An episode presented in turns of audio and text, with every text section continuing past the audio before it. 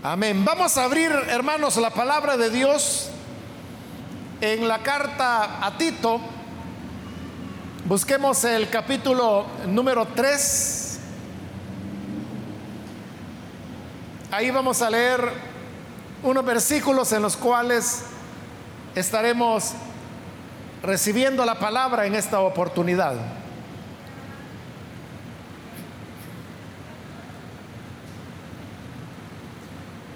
Bien, dice la palabra de Dios en la carta a Tito, el capítulo número 3, versículo 3 en adelante, porque nosotros también éramos en otro tiempo insensatos, rebeldes, extraviados esclavos de concupiscencias y deleites diversos, viviendo en malicia y envidia, aborrecibles y aborreciéndonos unos a otros. Pero cuando se manifestó la bondad de Dios, nuestro Salvador, y su amor para con los hombres, nos salvó no por obras de justicia que nosotros hubiéramos hecho, sino por su misericordia, por el lavamiento de la regeneración y por la renovación en el Espíritu Santo. Amén. Hasta ahí vamos a dejar la lectura. Pueden tomar sus asientos, por favor.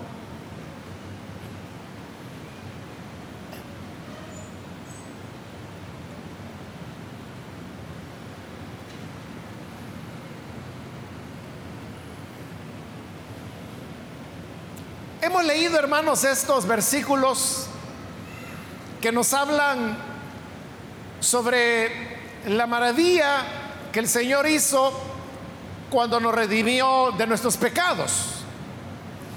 El pasaje habla, en primer lugar, acerca de, de cómo era nuestra vida o cómo es la vida cuando no se tiene a Jesús. Por eso es que el versículo 3 dice, nosotros también éramos en otro tiempo. está hablando de el tiempo cuando no teníamos conocimiento del Señor y de cómo éramos en ese en ese tramo de nuestra vida. Y da una descripción, en primer lugar dice que cuando Nosotros en otro tiempo no teníamos al Señor. Dice que éramos insensatos. Esta insensatez de la cual está hablando acá trata, hermanos, sobre la dificultad que tiene el ser humano que aún no conoce a Jesús para poder entender las cosas espirituales. Por eso es que en nuestra insensatez no entendíamos las cosas del Espíritu, las cosas que tenían que ver con la Biblia, con la iglesia, con la vida cristiana, con los aspectos devocionales, como por ejemplo la oración, el ayuno, la alabanza. Entonces teníamos en esa insensatez una dificultad para poder entender cómo Dios se manifestaba. Y por eso es que las personas en esa insensatez pueden llegar a conclusiones que a nosotros los que tenemos el conocimiento de Jesús nos pueden parecer cosas absurdas. Pero para quien no conoce a Jesús, esas ideas les parecen que son muy coherentes o muy atinadas. Yo he escuchado, hermanos, de personas que, por ejemplo, dicen que los evangélicos o los creyentes lo que hacen es que adoran al pastor. Y lo dicen en razón de que usted puede ver acá que, todo este edificio en el cual nos encontramos tiene un diseño de auditorio. Las sillas están colocadas de tal manera de que en la medida de lo posible todos puedan tener una visión hacia este lugar donde yo me encuentro. Y por eso es que acá hay una plataforma que, tiene más o menos, diría yo, como un metro de altura. Y esto tiene un propósito doble. Por un lado, que las personas que están en la parte de atrás puedan verme y que al mismo tiempo yo pueda verlas a ellas. Pero este hecho de que el que predica, diríamos, tiene como el lugar central, hace que las personas que no tienen el conocimiento de Dios piensen que entonces el culto se le está rindiendo al pastor. Y en algunas iglesias, y algunas veces aquí ocurre que hay hermanos o hermanas que en su gratitud que tienen al Señor, a veces lo que hacen es que eh, traen arreglos florales y se colocan acá en la parte de adelante. Entonces yo he oído incrédulos que dicen, qué raros son los evangélicos porque ellos enfloran al pastor. Y lo dicen porque las flores, como le digo, son colocadas aquí en la parte de delante, pero realmente no se le están poniendo al pastor y mucho menos se le está eflorando. Se colocan acá porque para que puedan ser visibles a la congregación y no porque necesariamente sea ofrecido o al púlpito o a la persona que está detrás de ella. Bueno, ahí tiene usted ese tipo de, de ideas insensatas. Recuerdo, hermanos, que Hace muchos años yo iniciaba en la vida cristiana. En una ocasión también tuve la oportunidad de platicar con una señora, ella no era cristiana. Pero ella me preguntó acerca del tema del ayuno, que en qué consistía el ayuno, y yo le expliqué. Entonces me dijo, Dios mío, me dijo, pero si ese es el ayuno, entonces yo nunca voy a ayunar, me dijo. ¿Y por qué? Le dije, ah, porque entonces me voy a poner más pechita, me dijo. Más delgada, ¿verdad? Bueno, entonces ahí tiene usted cómo las personas valoran. O aquellos que dicen, bueno, ¿y por qué los cristianos tienen que ir tanto a la iglesia? Porque como tradicionalmente lo que se acostumbra es que las personas van a la iglesia los domingos. Pero usted sabe que nosotros llevamos una vida muy activa, que no solamente nos reunimos los domingos, sino que también un par de veces más por semana en este edificio y un par de veces más en el trabajo que se hace en las comunidades, en las colonias, en los barrios, trabajo de evangelización. Entonces, la gente se extraña y dice, bueno, ¿y por qué tienen que dedicar tanto tiempo a la iglesia? Las personas no lo comprenden. Y precisamente a esa dificultad de entender, por ejemplo, temas como la oración, la alabanza,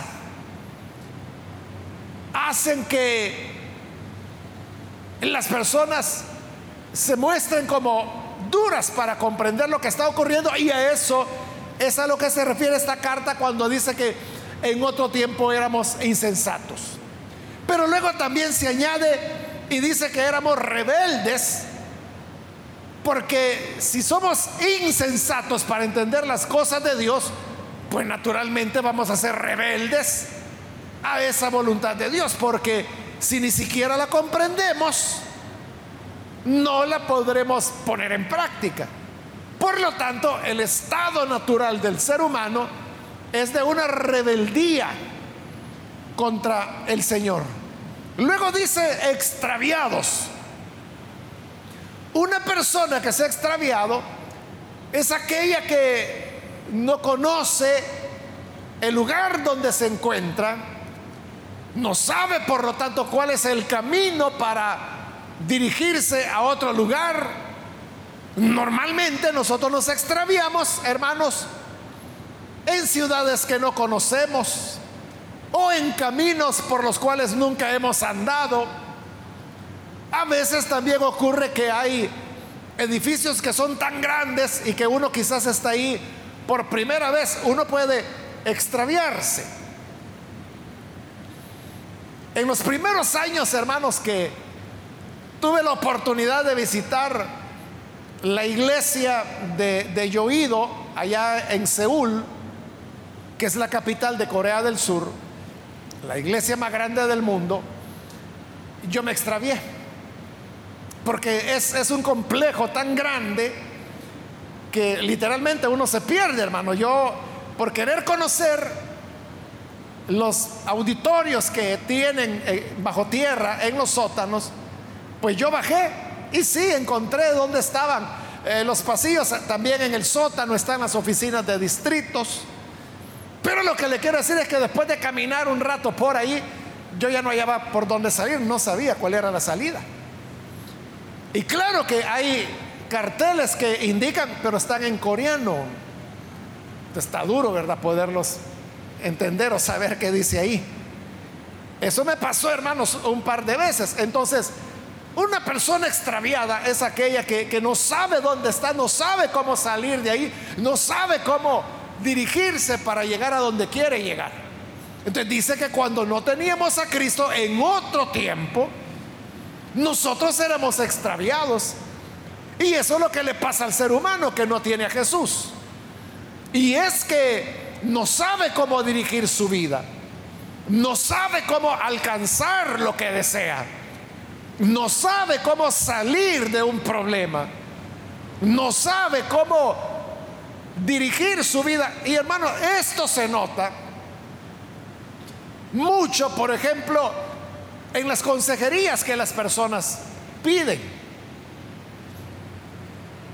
Es una de las cosas que más a mí me encanta poder conversar con las personas y orientarlas. La, la, consejería pastoral me encanta. Lástima que no puedo atenderlos a todos, ¿verdad? Porque sería una tarea imposible. Pero al hacerlo, hermano, uno se da cuenta de que las personas muchas veces no saben qué hacer con sus vidas, no saben qué hacer con sus familias, no saben qué significa ser un padre, ser un hijo, ser un esposo, ser una esposa. Y mucha de la consejería tiene que ver con esos elementos básicos, esenciales pero esa es la realidad, que el hombre que no tiene al Señor o la mujer, en otro tiempo, cuando no conocía a Cristo, éramos así extraviados. Luego dice, esclavos de concupiscencias y deleites diversos. El hombre o la mujer sin Cristo se vuelve esclavo de pecados. La gente comúnmente a esto le llama vicios. Y usted sabe que el vicio es una conducta que la persona adquirió y que ahora ya no puede liberarse de ella. Esos son lo que dice aquí, esclavos de deseos y deleites diversos. Luego dice, viviendo en maldad y en envidia, porque esa es la vida del hombre sin Cristo. Andar de maldad en maldad y en esa vida sin Jesús se desarrolla mucha envidia hacia otras personas, hacia lo que tienen. Y las personas quieren siempre tener lo que el otro tiene, alcanzar el nivel que el otro alcanzó. Y luego completa el cuadro diciendo que éramos aborrecibles y aborreciéndonos unos a otros. En la vida sin Cristo es, hermanos, una vida en la cual las personas pierden los afectos. Y dice que éramos aborrecibles. A nosotros mismos no nos querían. Caíamos mal. Porque usted sabe que hay personas que por su forma de vida, por sus vicios, por la maldad en que caminan, por ese extravío en el cual andan, porque son insensatos, pueden cometer muchas tonteras, muchas faltas de respeto, y entonces se vuelven aborrecibles. Pero no solamente la persona es aborrecible, sino que dice que aborrece también a los demás. Por eso es que en la vida del mundo usted puede ver cómo las personas hablan mal las unas de las otras. Y hay personas que se esmeran en un vocabulario muy sucio para poderse dirigir hacia los demás. Pero con eso están demostrando cómo aborrecen a los demás y consecuentemente ellos también se volverán aborrecibles. Esta lista que hace este versículo 3 no es una lista completa, pero por lo menos con los elementos que ahí se han mencionado y que he explicado brevemente, uno puede entender que se está hablando entonces de una vida difícil, oscura, que como bien lo dicen los evangelios, eso es andar en la oscuridad o andar en tinieblas. Es una vida sufrida, es una vida de dolor, es una vida en la cual las personas no tienen satisfacción, no están en paz con nada. Pero cuando vivíamos en esa condición, en esa condición de infelicidad, en esa condición de insatisfacción, en una condición de intranquilidad.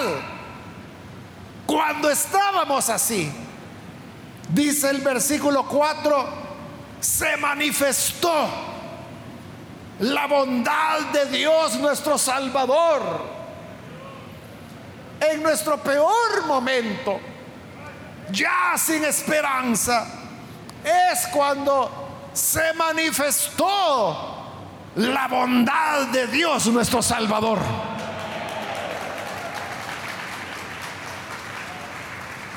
Está hablando ahí de cómo el Señor intervino en nuestra vida. Porque Él es el que tomó la iniciativa. Nosotros no teníamos a Dios en nuestra noticia.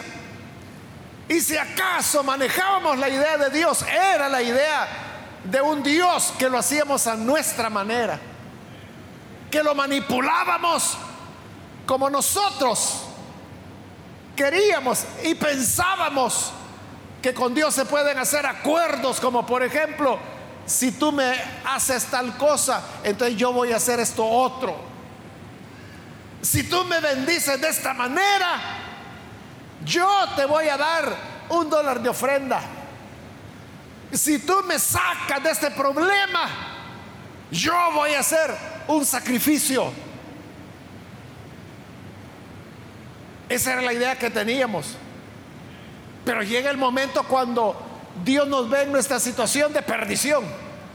Y entonces es cuando Él desea y lo que hace es manifestarse. Pero lo que dice que se manifestó fue su bondad. Exactamente lo que nosotros no merecíamos. Y lo que ningún hombre nos habría dado. Porque nadie paga bien por mal. Al que ha hecho el mal, el hombre sin Cristo lo que dice es, a ese que le vaya mal, hay que castigarlo. Tiene que pagar lo que hizo. Pero era la humanidad la que había pecado contra Dios.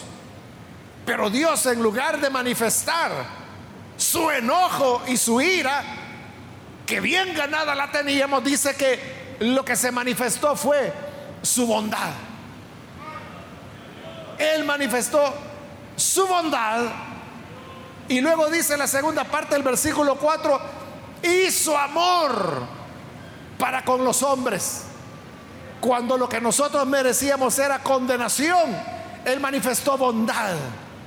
Cuando lo que nosotros merecíamos era ser rechazados y dejados de lado por el Señor, Él lo que hizo fue que nos mostró su amor. Esta manifestación de la bondad y del amor de Dios vino por medio de Jesucristo. Cuando Jesús vino, cuando Él se encarnó y caminó en medio nuestro, Él vino para manifestar la bondad y el amor de Dios. Por eso, si usted ha leído los evangelios, o si los lee, se va a dar cuenta que el Señor Jesús fue una expresión de amor, de bondad. Él se mostraba abierto hacia los pecadores, hacia los rebeldes, hacia los extraviados. Por eso es que los fariseos lo criticaban tanto y decían, bueno, este a los pecadores recibe. O a veces se preguntaba, bueno, ¿y este cómo es que ha entrado en la casa de un pecador a comer?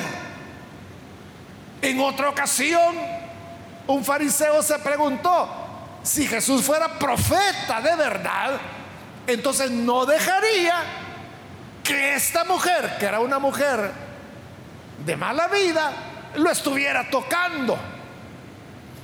Los religiosos siempre tuvieron problemas con Jesús porque Jesús se mostraba bondadoso y amoroso hacia el pecador. Claro, Jesús no estaba diciendo que estaba bien que fueran pecadores y mucho menos estaba aprobando el pecado que las personas cometían. Pero él se mostraba bondadoso y amoroso porque él sabía que este es el camino de la redención. Porque como le dije hace un momento, si el Señor nos hubiera tratado como merecemos, hermanos, todos estuviéramos condenados. Ninguno de nosotros estuviéramos con vida. Porque la Biblia dice que la paga del pecado es la muerte. Muertos estuviéramos. Pero Jesús mostró su bondad y su amor para mostrarnos un camino diferente. Y este era el camino de la redención. Jesús creía que las personas podían ser cambiadas. Jesús creía que aún aquellos que eran considerados las personas más despreciables de la época, él les daba una oportunidad.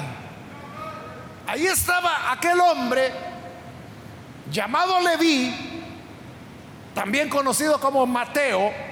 Él era un cobrador de impuestos. Y los cobradores de impuestos eran considerados de lo peor. Ser cobrador de impuestos o publicano era igual a ser un maleante, a ser un gran pecador. Por eso es que en los evangelios usted puede notar que siempre publicanos y pecadores están juntos al mismo nivel. Pues ahí estaba este Leví y estaba en su banco de cobrador de impuestos, que era el lugar donde extorsionaban a las personas, le robaban el dinero. Y Jesús se acerca y al acercarse le dice, ven sígueme.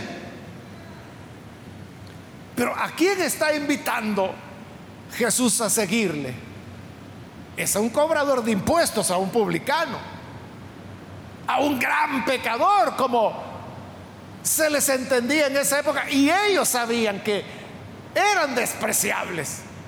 Pero cuando el Señor le dice, ven, sígueme, era para hacer de él un hombre diferente.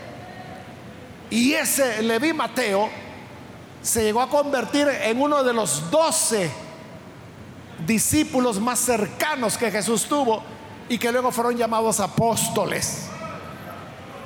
Incluso el Evangelio con el cual se inicia el Nuevo Testamento lleva el nombre de Mateo, en honor a este hombre.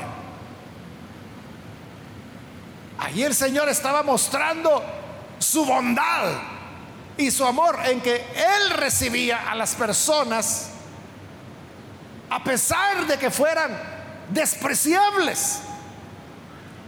¿Se recuerda aquella mujer que fue sorprendida en adulterio? La Biblia no da los detalles, pero el hecho es de que unos hombres descubrieron a esta mujer, y dice el Evangelio, en el acto mismo del adulterio. Es decir, esta mujer estaba con el amante. Estaban en el acto mismo del adulterio cuando fueron sorprendidos. Allí tomaron a la mujer y la llevaron delante de Jesús.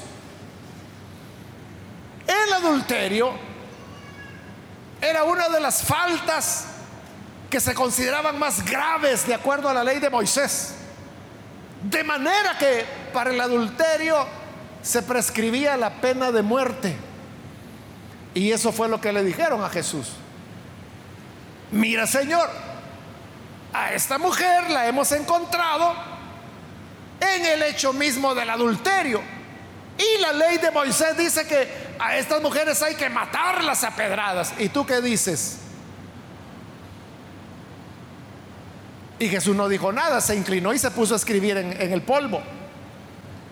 Y como no le respondió, le volvieron a preguntar, Señor, maestro, la ley de Moisés dice que a las mujeres adúlteras hay que matarlas, hay que matarlas apedreadas. Queremos saber qué, qué dices tú. Y Jesús se puso en pie. Y él dijo, el que esté sin pecado, sea el primero en tirar la piedra. Y se volvió a agachar y siguió escribiendo en, en el polvo. La costumbre, hermanos, en la época cuando se apedreaba a una persona, es que las primeras piedras la tiraban los testigos de la falta que esa persona había cometido. Así era el orden, porque como al testigo le constaba que esa persona había cometido una falta digna de muerte. Entonces, como él estaba seguro, él tiraba la primera piedra. Y al tirar la primera piedra, todos tiraban sus piedras, porque entonces decía, ah, entonces es cierto, porque él está tan seguro que está tirando la primera piedra. Pero hoy Jesús no dijo, los testigos tiren la primera piedra. Él dijo, el que esté sin pecado. En otras palabras, lo que él estaba diciendo era, bueno, si vamos a comenzar a pedrear a los adúlteros, entonces que comiencen a hacerlo los que no han pecado. Y como otras veces yo le he dicho, hermanos, de que si se pusiera en práctica la ley de Moisés, por ejemplo, en nuestro país, y se apedreara a los adúlteros, casi no habría por dónde caminar, hermanos. Los vehículos no podrían pasar por las calles de tantos montículos de piedras que reciban los adúlteros. Jesús sabía eso. Y por eso le digo, el que sea sin pecado, ese tire la primera piedra. Y los hombres, dice que comenzando por los más viejos, como los más viejos eran los que más mañas tenían, los que más habían vivido y a saber qué habían hecho y deshecho. Entonces dijeron, no, no, yo tengo pecado. Y comenzaron a retirarse y se fueron. Y fueron quedando los más jóvenes. Pero luego los jóvenes, que quizás no habían cometido adulterio por su misma juventud, pero ellos sabían que en su corazón deseaban la mujer del prójimo. Que si no habían cometido adulterio es porque todavía no se les habían presentado las condiciones para hacerlo, pero que si se hubieran presentado lo hubieran hecho. al final todos se fueron. Y Jesús le preguntó a la mujer, mujer, y, los que te acusaban, ¿dónde están? Y la mujer le dijo, Señor, se fueron. Ninguno me condenó. Entonces Jesús le dice, ninguno te condenó. Entonces yo tampoco te condeno.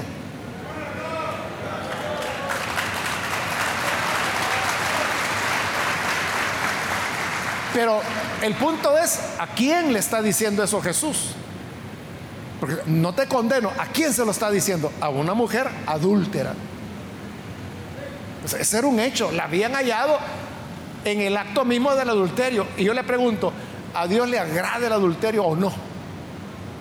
Claro que no.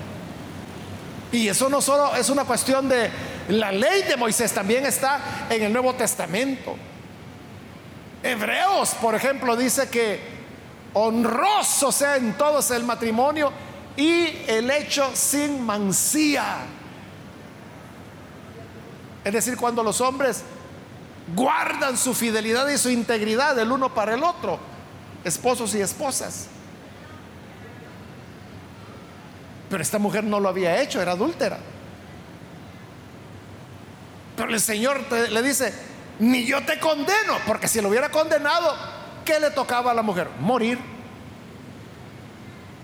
Pero como lo que se estaba manifestando era la bondad y el amor de Dios.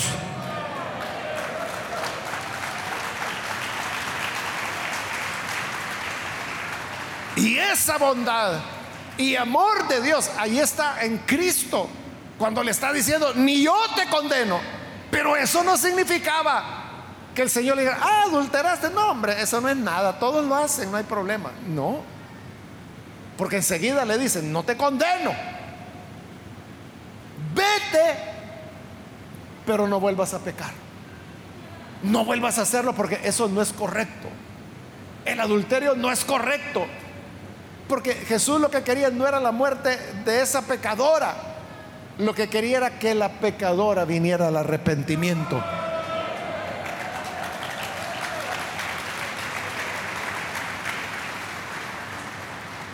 En los evangelios hay muchos ejemplos de eso, pero todo nos va a llevar a que Dios lo que quiere es que salgamos de esa vida de extravío, de insensatez, de rebelión, de esclavitud, a vicios y pecados, de aborrecernos y ser aborrecibles.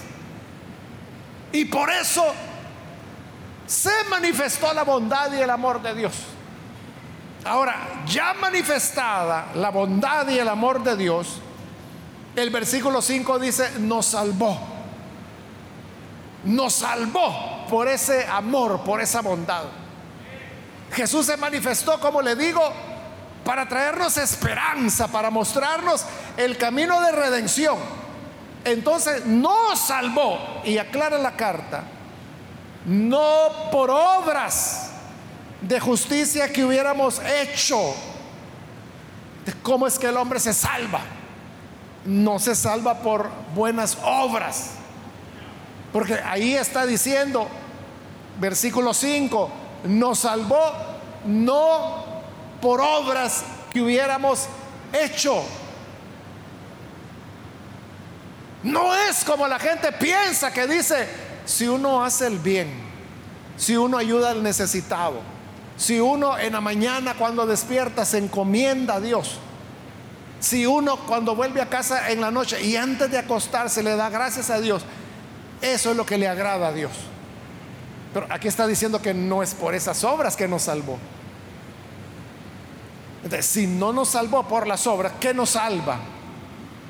Dice, no por obras de justicia que nosotros hubiéramos hecho, sino por su misericordia. La salvación nos la da por misericordia.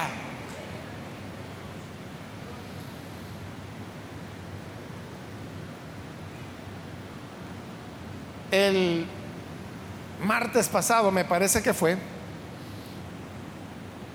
estuvimos hablando sobre la palabra misericordia. O miércoles, no, bueno, pero fue esta semana que hablamos de, miércoles me parece que fue, estudiando Primera de Pedro. Hablábamos y explicaba yo sobre la palabra misericordia, que, la raíz de la palabra misericordia viene de, entrañas. Porque en la época de Jesús las personas pensaban que las emociones, los sentimientos, tenían su base en las entrañas, en el hígado, en el estómago, en los riñones. Pensaban que de allí venían las emociones. misericordia es eso que brota del interior de la persona. No estamos hablando de misericordia como una cosa mental que uno dice, vaya, pues le voy a, voy a ayudar a esta persona. La misericordia es algo que viene de las mismas entrañas, viene de la sangre de la persona, viene de los intestinos, es decir, de su parte más interna, más vital. De ahí viene misericordia. Entonces dice, Dios no nos salvó por obras de justicia que nosotros hubiéramos hecho, sino que nos salvó por su misericordia. De tal manera Él nos amó con tanto de sus entrañas, con tanto de su interioridad, que por esa misericordia nos salvó.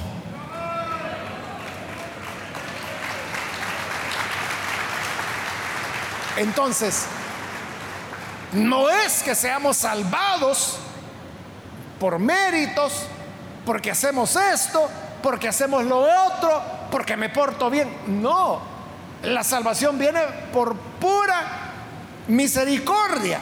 Pero además dice, por el lavamiento de la regeneración. ¿A qué se refiere cuando habla de la regeneración? Significa comenzar de nuevo. Porque regeneración, usted puede ver, tiene dos componentes. Re, que significa otra vez, una vez más, y generación. ¿Y qué es generación? De generación viene, por ejemplo, la palabra génesis, que es el inicio, el principio de las cosas. Entonces, regeneración significa comenzar de nuevo. Eso es lo que llamamos o que el Evangelio llama el nuevo nacimiento.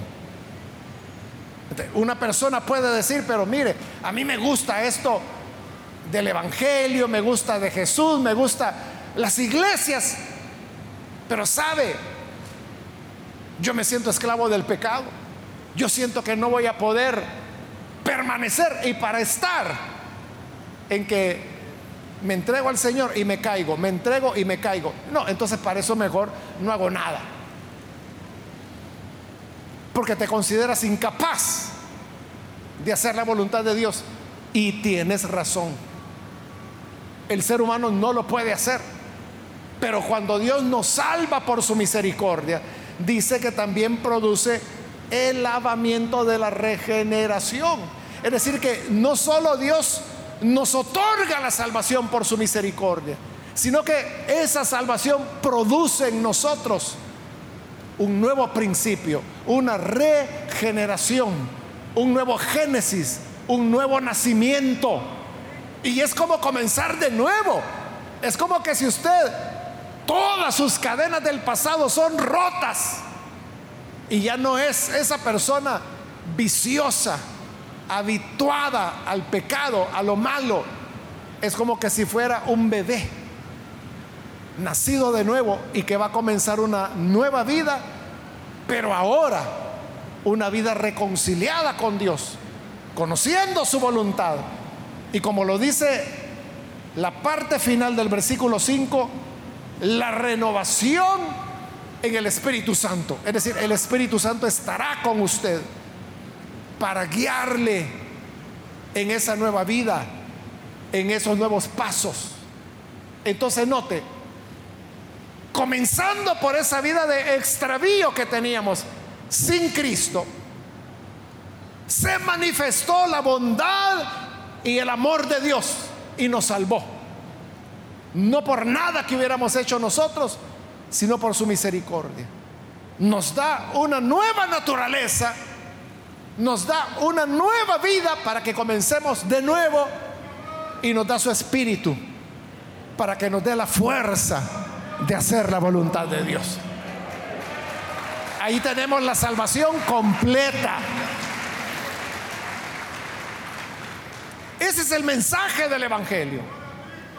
Y eso es lo que anunciamos este día para que todo aquel que quiera salir de esa vida aborrecible y de aborrecer a otros, pueda venir a Jesús y que por su bondad y misericordia pueda ser salvado hoy, regenerado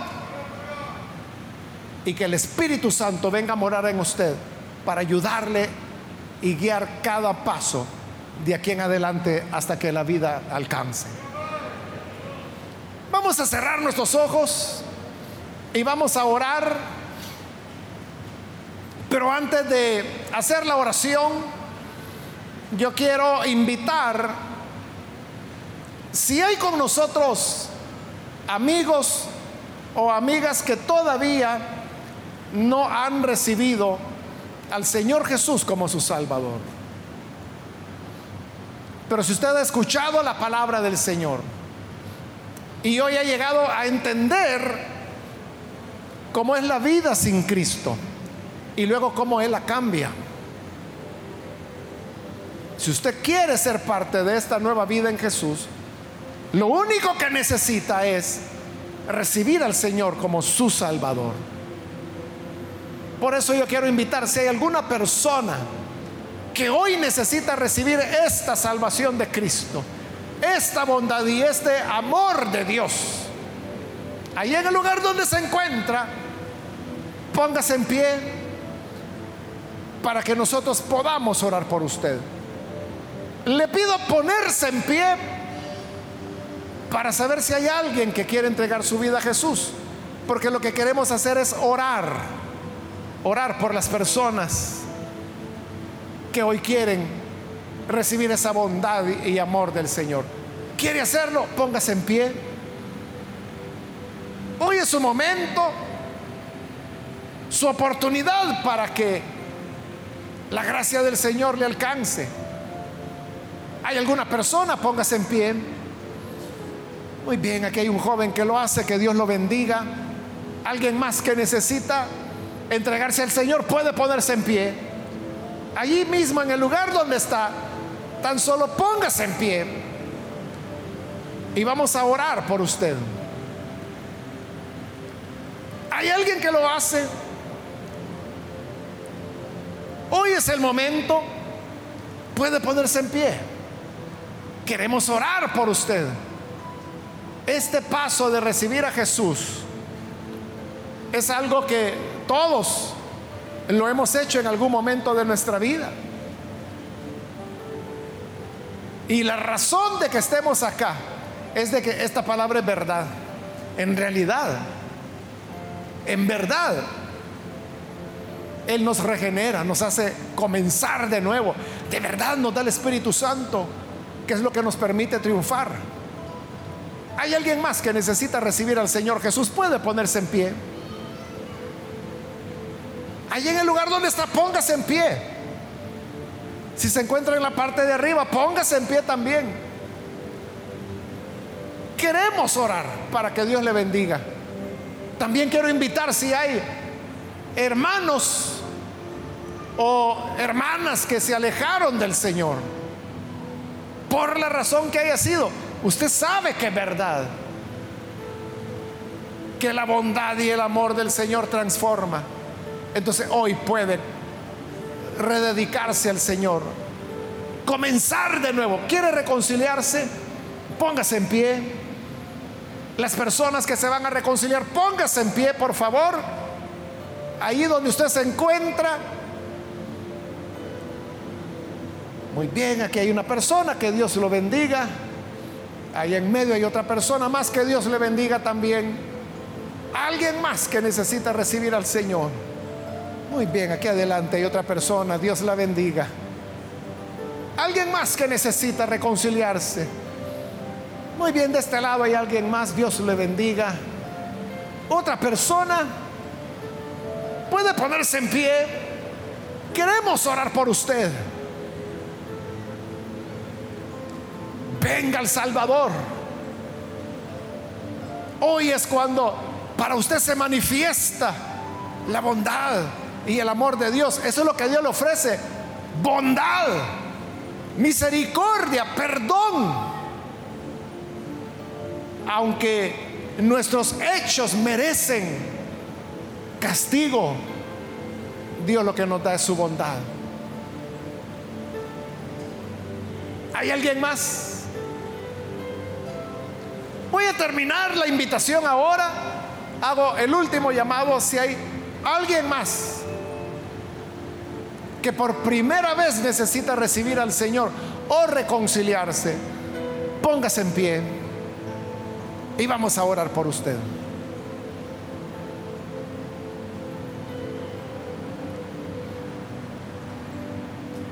A usted que nos ve por televisión también le invito para que se una con las personas que aquí en este local están recibiendo al Señor. Ore con nosotros en este momento.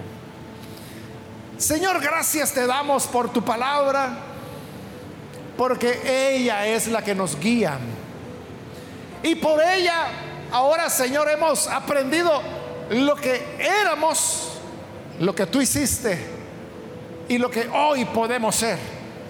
Mira a las personas que hoy se entregan a ti, que lo hacen en este lugar, pero lo hacen también a través de televisión, radio, internet, donde quiera que están escuchando, pero que se unen con nosotros, transfórmales, cámbiales, Señor. Y haz de cada persona un hombre nuevo, una mujer nueva. Da tu bendición, Señor, a tu iglesia, a tu pueblo y gracias porque en lugar de un rostro enojado, nos mostraste un rostro de bondad y de amor. Y ahora somos tu pueblo y tú eres nuestro Dios. Somos tus hijos y tú eres nuestro Padre. Y por esto, Padre, te agradecemos y te damos a ti toda la gloria y la alabanza por Jesús nuestro Señor. Amén y amén.